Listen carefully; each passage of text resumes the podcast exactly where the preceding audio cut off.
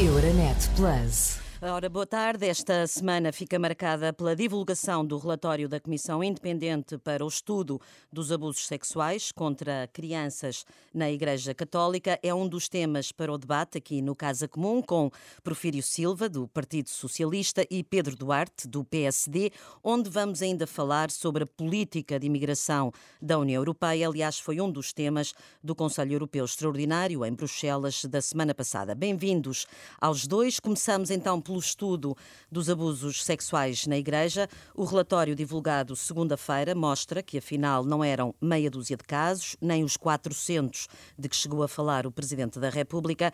A Comissão validou 512 testemunhos, identificando o número mínimo de 4.815 vítimas. São números que chocaram todos. O Presidente da Conferência Episcopal disse nesse mesmo dia que é uma ferida aberta que dói e envergonha a Igreja e reafirmou que não vai tolerar tolerar abusos nem abusadores. Ora, muitos destes casos já prescreveram, mas o jurista Laborinho Lúcio, que integra a comissão, sugeriu o alargamento do aumento da idade da vítima para efeitos de prescrição dos crimes de abuso sexuais para os 30 anos. O PSD, o Chega, a Iniciativa Liberal, o PAN e também o Livre eh, disseram logo que estavam de acordo com esta iniciativa. Ora, Prefiro Silvia, o que lhe pergunto, a deputado do Partido Socialista, o PS está também disponível para alterar a lei de forma a que a prescrição comece a partir, a contar a partir do momento em que a vítima chegar aos 30 anos de idade, como sugere a Comissão Independente? Boa tarde, boa tarde a ambos e também a quem nos ouve. Uh, eu não queria reagir especificamente a essa hipótese de alteração legislativa que, que, estamos a estudar, e não é pela primeira vez que a estamos a estudar. Uh, eu penso que é preciso dizer algumas coisas antes disso. Em primeiro lugar, uma palavra para as vítimas. É intolerável o sofrimento infligido a estas pessoas e a muitas outras que não são mencionadas e que passaram pelo mesmo.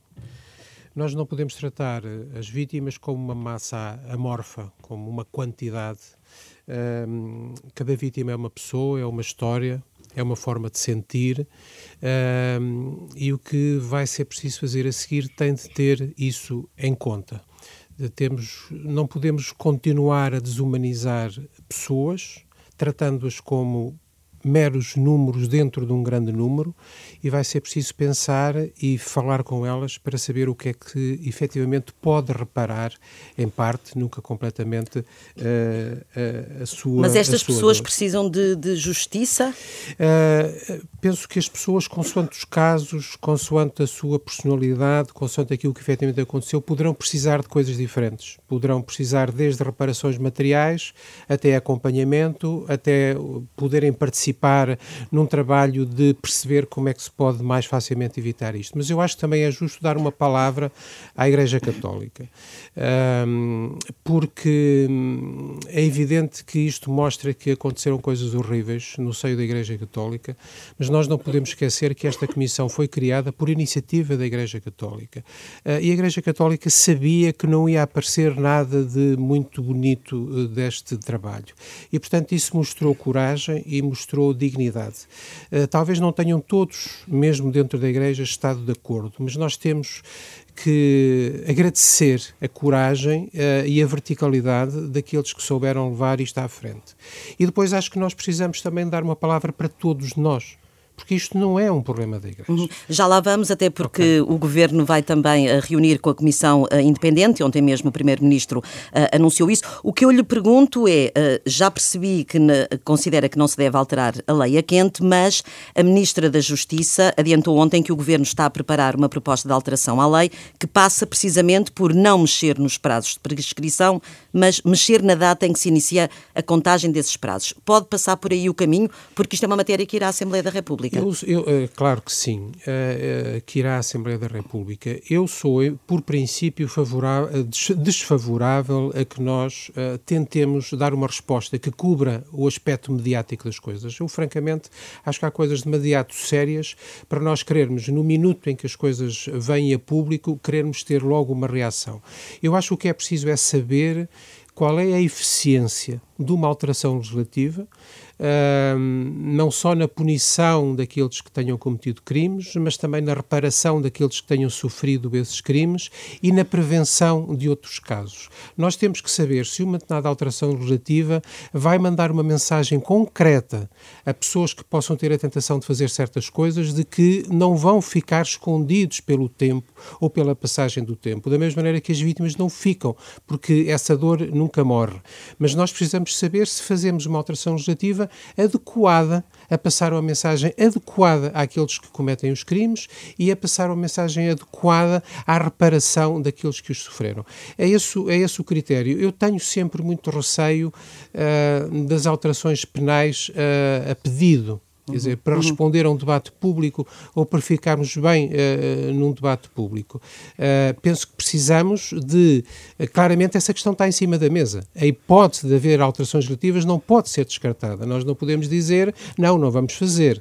Acho que há um tempo de, de discussão, um tempo de debate, medir esse debate pelas consequências da alteração legislativa, não para nós ficarmos bem com a nossa consciência. Não se trata de, de acalmar a nossa consciência, trata-se de fazer coisas uhum. que efetivamente contribuam para mudar uma situação que é uma situação uhum. terrível e intolerável. Pedro Duarte, chamo também ao debate. Concorda com esta argumentação que não se deve alterar a quente e não se deve alterar a legislação nesta altura? Boa tarde, Manuela. Cumprimento também o Porfírio Silva e todos aqueles que, que nos acompanham. E eu, eu, sou sensível ao argumento de que nós não devemos, uh, naturalmente, legislar a quente, uh, nem de forma precipitada, nem como reação emocional uh, a qualquer acontecimento ou evento. esse é um lado, mas eu também não concordo que, perante circunstâncias que são públicas, como é o caso do relatório que foi agora publicitado e que nos foi dado a conhecer, não é? todo o país a resposta seja, bom, eh, vai ficar tudo na mesma e talvez um dia, quem sabe, vamos olhar para o assunto quando tiver tudo frio e tudo esfriado, digamos assim, e arrefecido. Eh, acho que também não é a resposta. Acho que aquilo que o país, a sociedade exige, nomeadamente decisores legislativos e decisores políticos, é que, perante o conhecimento objetivo de determinado tipo de circunstâncias, tenham capacidade de reagir e tenham capacidade, não fazendo a quente, com certeza, não fazendo de uhum. forma precipitada, mas não ficar passivamente à espera de não sabe muito bem do quê. E, portanto, eu acho que aqui, nós, do ponto de vista retórico, se calhar estamos a, parecer que estamos a dizer coisas diferentes, mas eu não estou muito longe do que, do que o Prefiro Silva estava a dizer, não é? Uh, julgo eu. Portanto, eu acho que nós, evidentemente, não vamos amanhã aprovar nada no Parlamento, nem depois de amanhã, uh, mas eu acho que faz sentido começarmos já a olhar para isso. Uh, do lado do, do, da generalidade dos partidos, uhum. aliás, aconteceu isso, não é? pelo menos aqueles que se pronunciaram, julgo talvez com a exceção do Partido Socialista, não é? que ainda não o fez. Todos os outros já manifestaram vontade de começar a olhar para o assunto, encontrarmos outras soluções, até porque, em alguns casos, outros países até já olharam e, portanto, temos, temos eh, benchmarkings para, para explorar. Uhum. Aliás, a... ontem Luís Montenegro dizia que temos de ser implacáveis na responsabilização uh, criminal, uh, quer haja procedimento criminal ou não, uh, relativamente a estes casos. Aumentar a idade da prescrição é uma saída, aliás, como defendeu ontem a Ministra da Justiça, ou pode-se ir um pouco mais além? O que é que se poderá fazer?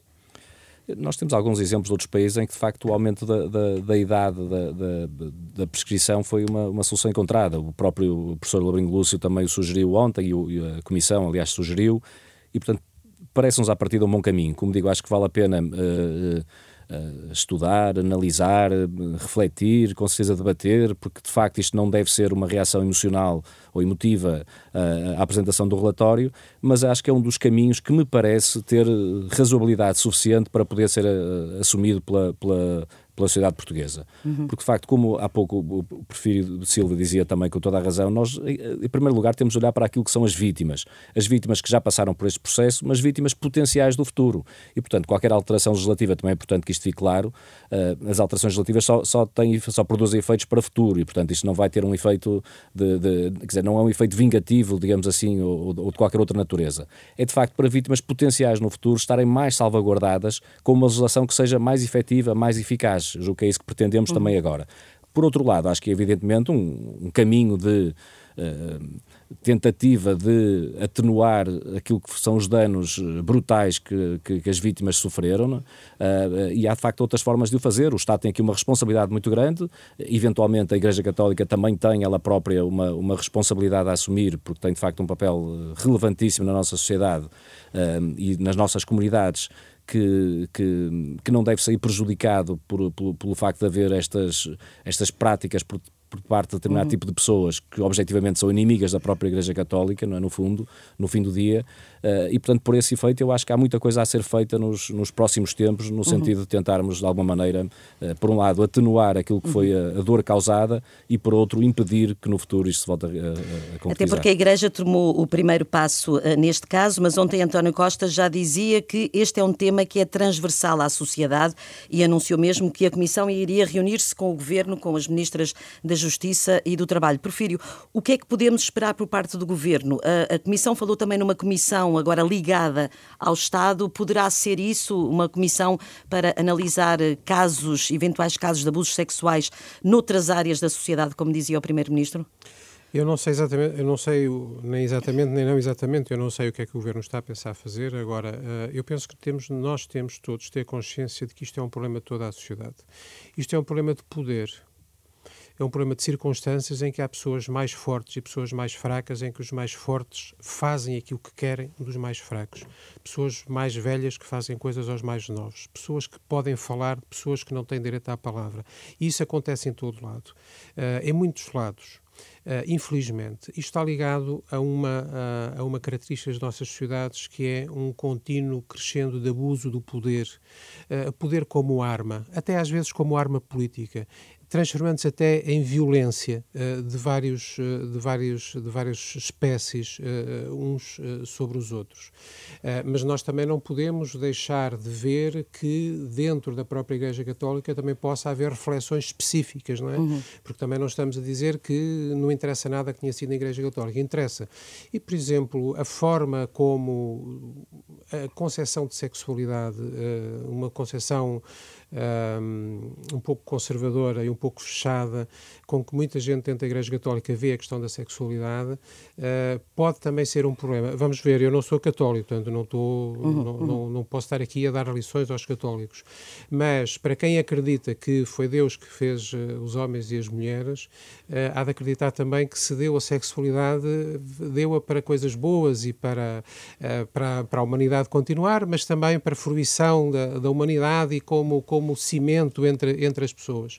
Uh, e se calhar uh, nos contextos, e, e, às vezes também em contextos familiares, também há visões distorcidas da, da sexualidade, em contextos sociais, uh, talvez também uma encararmos a nossa humanidade de uma forma mais concreta, mais eh, assente na dignidade de cada uma das pessoas, seja uma reflexão que tem que se fazer. Penso que a Igreja tem que a fazer, mas há outros contextos, uh, designadamente contextos onde, onde o fechamento institucional, onde um, uh, eh, grupos um, pouco abertos uhum, ao exterior, uhum. grupos que tendem a funcionar em círculo fechado, são, são situações de risco. Eu acho que há muita coisa aqui uh, a pensar. Nós não podemos desculpar aqueles que fizeram aquilo que fizeram e não podiam ter feito, uh, mas não podemos também nós deixar de refletir que isto não é um alerta para a Igreja, isto é um alerta para nós todos e para todos os círculos onde estas coisas podem estar a acontecer uhum. neste momento. Uhum. E, portanto, eh, eu percebo aquilo que o Pedro diz sobre eh, não podemos ficar passivos. Isto é um debate que não está a começar agora, isto já foi mesmo no Parlamento, já foi discutido outras vezes. Eh, eu sou sempre muito sensível a alterações penais que querem resolver tudo aumentando prazos, aumentando penas.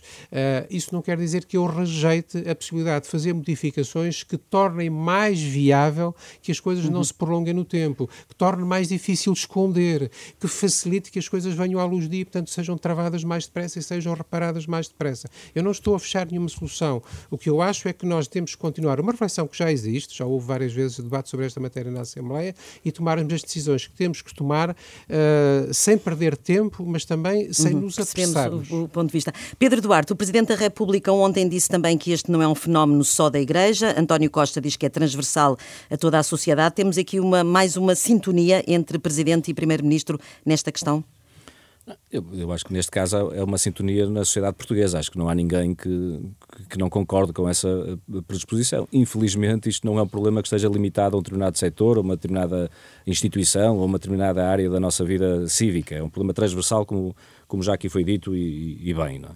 Agora, eu, eu, eu, não rejeito eh, as análises que foram feitas, nomeadamente o perfil Silva agora fez com pertinência, não é? do ponto de vista mais uh, sociológico, até antropológico, sobre este problema, nem rejeito que nós devemos permanentemente ter uma reflexão sobre estas matérias e um debate público em torno das causas. Mas eu acho que isso não exclui, pelo contrário, isso só é efetivo se nós, numa primeira linha, e, e reforço, numa primeira linha, a sociedade portuguesa der sinais evidentes de que estas práticas são uhum. totalmente intoleradas. Portanto, não é, a sociedade portuguesa não aceita e, por isso, portanto, criminaliza este tipo de abusos, nomeadamente com menores.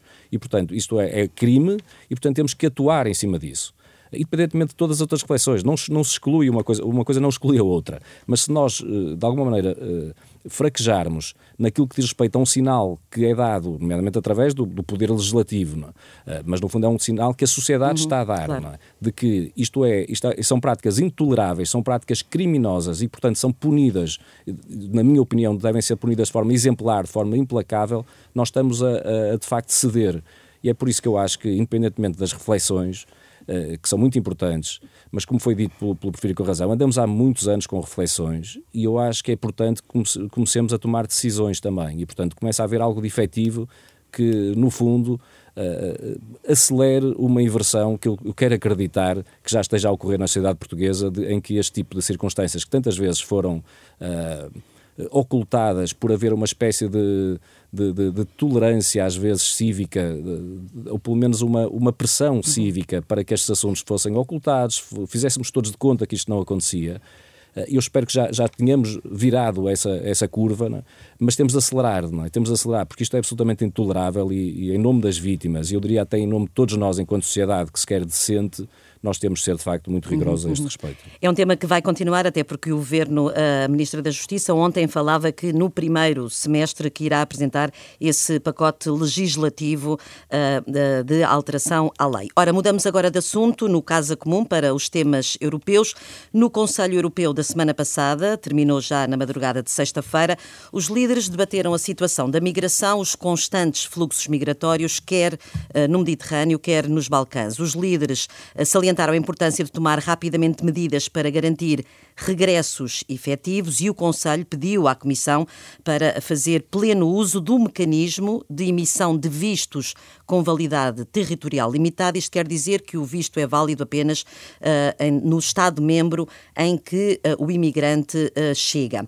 Pedro, sabemos que nos últimos anos o debate político tem centrado no sentido de legitimar as um, restrições à imigração. Nesta altura é a Suécia que presida a União Europeia. Há um partido de extrema-direita que integra o governo. Uma das prioridades de Estocolmo poderá ser esse retorno do país ao país de origem dos imigrantes, considera que agora uh, está mais fácil o caminho na União Europeia para acentuar estas restrições à imigração? Eh, eu não tenho a certeza que, que isso aconteça por termos uma presidência sueca uh, nesta altura. Uh, com sinceridade. Acho que por vezes muitos dos, ou melhor, o risco, o risco do ponto de vista potencial, digamos assim, existe. É evidente que o governo da Suécia nesta altura é um governo que tem um apoio no Parlamento da, de, de um partido de extrema-direita. Uhum. E temos Giorgia Meloni em Itália. Eh, exatamente, e, e pronto, conhecemos todos os movimentos que acontecem, infelizmente, em alguns países europeus eh, mas por vezes eu diria que estes governos com algumas tendências ou pelo menos com algumas uh, aproximações uh, mais extremistas têm servido de desculpa para outros governos que se apresentam como muito tolerantes e muito moderados poderem executar políticas eh, na prática, executarem políticas também nos seus países, que são elas, também elas altamente restritivas. E eu recordo que a, política italiana para as migrações, aquilo que tem, tem vindo a ser defendido pela, pela, pela Giorgia Meloni, tem sido eh, apoiado eh, intensamente, por exemplo, pelo governo alemão, que é um governo de centro-esquerda, não é? E outros de centro-direita, e portanto isto não é... Eu acho que tem e o governo alemão que precisa, pelo menos a Alemanha precisa de muitos, muitos migrantes. Pronto, mas tem, nesse, desse ponto de vista tem apoiado aquilo uhum. que têm sido as pretensões de, do, do governo italiano no que diz respeito a toda a política, as políticas de asilo e de migração para, para a União Europeia.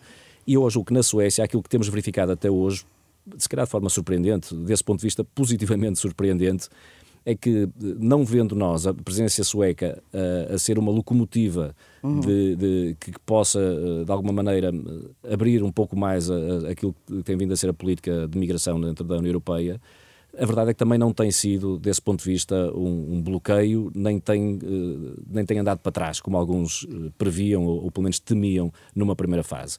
Não tem havido alterações. Portanto, nós estamos desde há, há mais de dois anos, não é? pelo menos, não é? Com, com um conjunto de propostas da Comissão Europeia uhum. que estão estagnadas, absolutamente paradas, cruzaram várias presidências, é? e eu acho que nesta altura o que nós podemos prever é que provavelmente vão continuar estagnadas e, portanto, não avançarão por força da, da presidência sueca, uh, mas também não haverá, desse ponto de vista, um, um, um, retrocesso. Aliás, o conhecemos, ainda uma declaração da presidência sueca muito recente, de, depois de uma, de uma comissão informal da, de Justiça e de Assuntos Internos, foi muito, uh, foi, no fundo, foi um decalque daquilo que tem vindo uhum. a ser as posições da Comissão Europeia, portanto, até uh, do ponto de vista retórico, eventualmente só, mas, tem, mas, mas puxando a que de facto se avança em determinado tipo de políticas claro. de imigração. Não é? uhum. Porfírio Silva, a, a, Comissão Europeia tem uh, já dito por várias vezes, e o Conselho também concluiu isso, que é necessário intensificar controlo de fronteiras para combater migrações ilegais. Os líderes querem que a Comissão financie, mas não fica claro se isso inclui ou não a construção uh, de vedações uh, nas fronteiras. podemos estar próximos da construção de muros na fronteira externa da União Europeia ou isso não se coloca para já? Espero que não. Bom, eh, voltando um pouco à questão que colocou ao Pedro, uhum. uh, eu penso que não vai acontecer grande coisa na presidência sueca. As presidências não têm nenhum instrumento particular para obrigarem a aconteça isto ou aquilo. As presidências fazem ou não fazem em função da sua capacidade política de agregar. Uhum. Penso que é claro que hoje a presidência sueca, pelas características do seu governo, não tem capacidade para agregar politicamente e, portanto, não vai conseguir fazer grande coisa nesta matéria e não sei se conseguirá fazer grande coisa em alguma matéria. Porque a União Europeia, quando não consegue uh, convergir em pontos fundamentais de abordagem à realidade, não consegue fazer nada. E a questão é verdadeiramente esta. A questão da imigração hoje, neste momento histórico em que nós estamos, faz uma conjugação muito rara entre interesse económico e direitos humanos. Porque nós, o continente europeu, vou só falar de Portugal e do continente europeu, não vou falar de outros espaços mundiais, nós precisamos de gente. Nós não estamos a ter o número de filhos necessários para sobrevivermos como sociedades. E, portanto, nós precisamos de outras pessoas que queiram vir para cá, que queiram trazer as suas famílias, queiram trabalhar, queiram fazer a sua vida cá. E isto, ao mesmo tempo, só é possível de concretizar se as pessoas vierem porque vêm para condições melhores, onde não só ganham dinheiro, mas também onde se sentem bem e, portanto, tenderão a ficar, uhum. a trazer a família. Um, e há aqui um ponto que para mim é muito importante e que aqui se torna outra vez chave. É que o trabalho humano não é uma mercadoria. O trabalho humano é a própria dignidade das pessoas. E, portanto, os imigrantes que nós precisamos só vão realmente contribuir harmonicamente para as nossas sociedades e, e, e vão dar um lastro permanente às nossas sociedades se forem tratados como pessoas e não como uma mercadoria que faz trabalho. E isto tem, uh, quer no plano europeu, quer agora parece que infelizmente também no plano nacional, uh, provoca uma cisão. Uh, aquilo que a União Europeia tem tentado é dizer ao mesmo tempo que há uma abordagem securitária, e eu não nego que é preciso ter segurança nas fronteiras. Não, não pode entrar uhum. qualquer pessoa uh, nas fronteiras externas da União e, portanto, circular na União. Mas uh, o outro polo, que é o polo da captação por interesse mútuo, que é o polo porque as pessoas vêm contribuir para o seu desenvolvimento pessoal e familiar, mas também para o desenvolvimento das nossas economias. O polo de estarmos abertos a culturas diferentes e não estarmos a dizer eu não quero este porque esta é uma cultura muito diferente da minha, uh, ou não quero este porque ele vai entrar sem contrato de trabalho, que é uma coisa que não existe no nosso país, essa exigência das cotas acabou há muito tempo, como outros países já acabaram. Uhum. Esta, esta, esta discussão, que pelos vistos agora também é uma discussão em Portugal, apesar de tradicionalmente haver um grande consenso sobre esta matéria, no campo europeu há uma divisão fundamental. E é óbvio que se todos aceitam um bocadinho da parte do outro, mas no fundo têm visões de base muito diferentes, vai ser difícil fazer alguma coisa. E há governos na União Europeia que têm visões de base muito diferentes. Uh, o governo de Portugal é um dos governos em que a perspectiva de acolhimento, não só de refugiados, mas também de imigrantes económicos, para responder às necessidades das nossas empresas, porque qualquer pessoa que visita empresas vê que a dificuldade número um hoje é falta de trabalhadores, falta a possibilidade uhum. de captar trabalhadores. E, portanto, Portugal, quer por razões humanitárias, quer por razões económicas, é um dos países europeus em que a primeira pulsão é a pulsão de nós precisamos, para o desenvolvimento das nossas sociedades, de que haja pessoas de, outros, de outras paragens que venham para cá trabalhar connosco, viver connosco e sentirem-se parceiros dos portugueses na construção da nossa, da nossa comunidade. E há muitos outros países europeus onde a orientação governamental é essa. Mas há outras orientações que, felizmente, no nosso país não têm tanta expressão, mas que em alguns governos europeus têm uma expressão máxima em que o primeiro raciocínio é o raciocínio securitário. O primeiro raciocínio é o raciocínio do muro. Neste momento, é inacreditável que nós, há uns anos, deste lado do Atlântico, olhássemos para um certo presidente americano a pensar como é que é possível uhum. o homem querer fazer um muro com o México e agora nem nos damos conta, mas estamos a discutir se podemos gastar dinheiro europeu a fazer muros nas fronteiras terras da União Europeia. Onde é que nós já chegamos? Há uma degradação enorme do ponto de vista da capacidade de produzir política e socialmente um consenso básico sobre isto, que seja um consenso que junto ao humanitário que junto ao interesse económico, e a verdade é que este consenso não existe ao nível dos decisores europeus. Há uma fratura fundamental uhum, uhum. de visão do mundo e de orientação política que vai tornar tornar muito difícil, não é esta presidência que já teria dificuldade, penso eu, em concluir alguma coisa, mas vai tornar muito difícil uma verdadeira decisão, no sentido em que uma decisão não é um papel, uhum. é uma linha de rumo que todos aceitam. Pedro, aquilo que se questionava era sobre uh, a primeira-ministra italiana. Ela tem tentado angariar apoios para um novo acordo sobre migração e num controle mais apertado de fronteiras, se poderá ou não. Ela já cantou vitória, ela diz que neste último Conselho que houve uma pequena vitória. Ora, aquilo que eu lhe pergunto é se ela conseguir, vai conseguir uh, ganhar terreno uh, nesta matéria, no, nos, relativamente aos restantes países europeus. Eu, desse ponto de vista, tenho uma visão diferente de, de, de Porfírio Silva. Eu acho que há relativamente há um consenso relativo na, na União Europeia sobre esta matéria já desde há muito tempo. Eu concordo com todas as premissas que o Porfírio aqui nos trouxe, no que diz respeito à necessidade de integração, necessidade até económica, como também foi dito, é? mas, mas mais do que isso, acho que o espírito de tolerância que nos, sempre nos caracterizou na Europa e particularmente em Portugal deve ser reforçadíssimos. Portanto, nós somos um, um país, desse ponto de vista, que sabe acolher e que acolhe bem, que gosta de acolher, e isso não está, não está em causa. E eu julgo que a Europa é importante também se mantenha, é um continente que de facto é atrativo para muitos outros povos em, eh, à escala global e isso deve nos encher de orgulho e não, e não o contrário. Agora, a parte que eu discordo é, é mais na, na, na análise de conjuntura política, digamos assim. Eu acho que na prática eu admito que, do ponto de vista retórico, interessa a muitas forças criar uma cisão na, na Europa entre forças uh, que, que, no fundo, são muito divergentes ou contraditórias. Mas, na prática, nós temos assistido, tem havido consensos de forma generalizada. É evidente que temos, às vezes, um, um caso ou outro pontual, de, alguns excessos, vimos, por exemplo, na Hungria, vimos, já vimos. Uh, mas, normalmente, isto acontece em países, e é importante que percebamos isso. São os países de primeira linha, portanto, que fazem, têm uma uhum. fronteira externa onde sofrem uma pressão uh, desproporcionada, vamos pôr as coisas assim, do ponto de vista de refugiados ou de imigrantes. Uh, e, isso, e esses países, eu julgo com alguma naturalidade nós temos de perceber tentam também eles próprios exercer pressão no conjunto da União Europeia, no sentido de haver uma solidariedade eh, uhum. uh, territorial, uhum. no acolhimento. Eu julgo que é isso que acontece. Aconteceu no caso da Hungria, levando a excessos manifestos, uh, com certeza, pelo menos do ponto de vista retórico, nomeadamente a questão do, dos muros e afins, que também parece excessivo, mas mais uma vez o, o próprio Porfírio assumiu no início da sua intervenção há pouco que temos que olhar para as fronteiras externas da União Europeia e ter muito cuidado com elas. Não? É? Mas depois diz isto do muro, está indignado por poder construir muros. Eu, eu, eu, não gosto de, de, muros, não gosto de nada mesmo, porque acho que tem um valor, um valor simbólico e isso também é importante. Mas é simbólico, se nós ou queremos fronteiras ou não queremos fronteiras, não é? E a partir do momento que queremos fronteiras, acho que aí há um consenso também na União Europeia que tem que haver uma fronteira externa, não é? E temos mecanismos já, o Frontex e outros que estão preparados uhum, para uhum. isso, não é?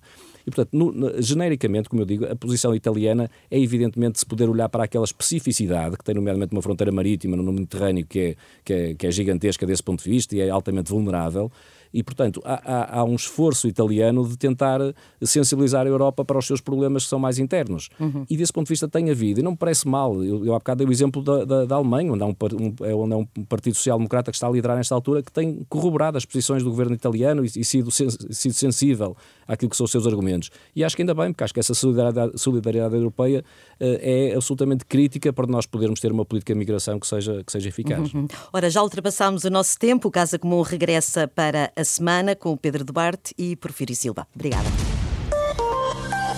Euronet Plus. Milano. Zagreb. Bruxelas. Sofia. Riga. Euronet Plus, a rede europeia de rádios para compreender melhor a Europa.